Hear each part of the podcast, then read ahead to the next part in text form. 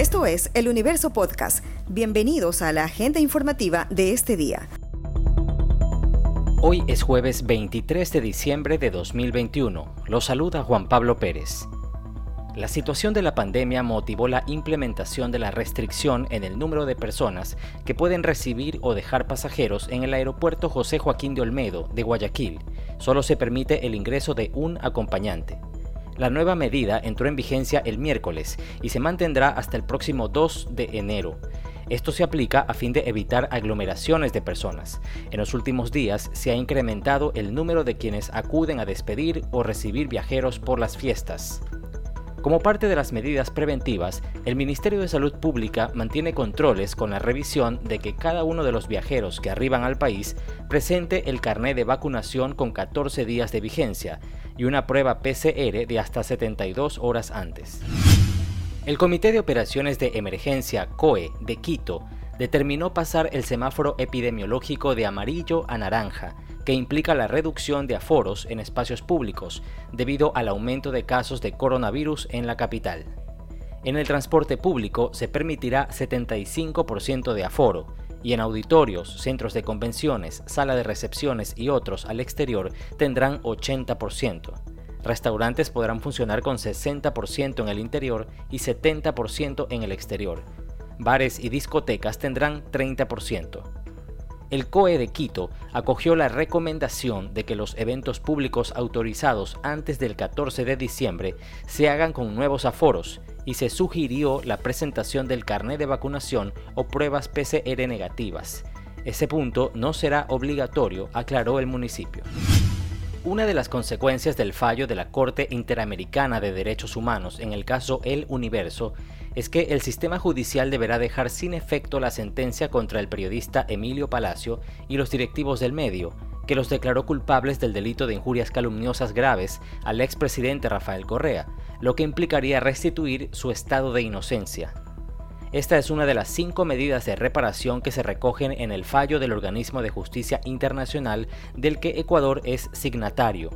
Este proceso surgió por la publicación en 2011 del artículo de Palacio titulado No a las mentiras, relacionado con la revuelta policial del 30 de septiembre de 2010.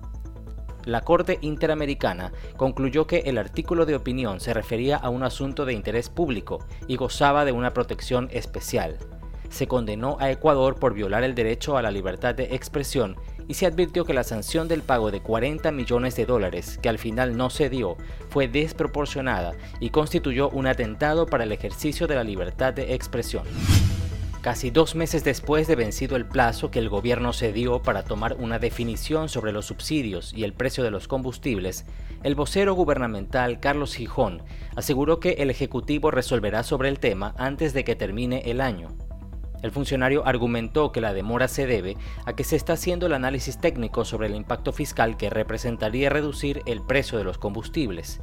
Anotó que una baja de 10 centavos, por ejemplo, significa 10 millones de dólares menos para salud y educación. Agregó que han entrado en consideración otras variables en el análisis económico, como es el dinero que se requerirá para solucionar el problema de los socavones en Saruma, provincia de El Oro, a causa de la minería ilegal, y la construcción de una nueva variante para superar la suspensión del transporte de petróleo a causa de la erosión de los ríos en la Amazonía.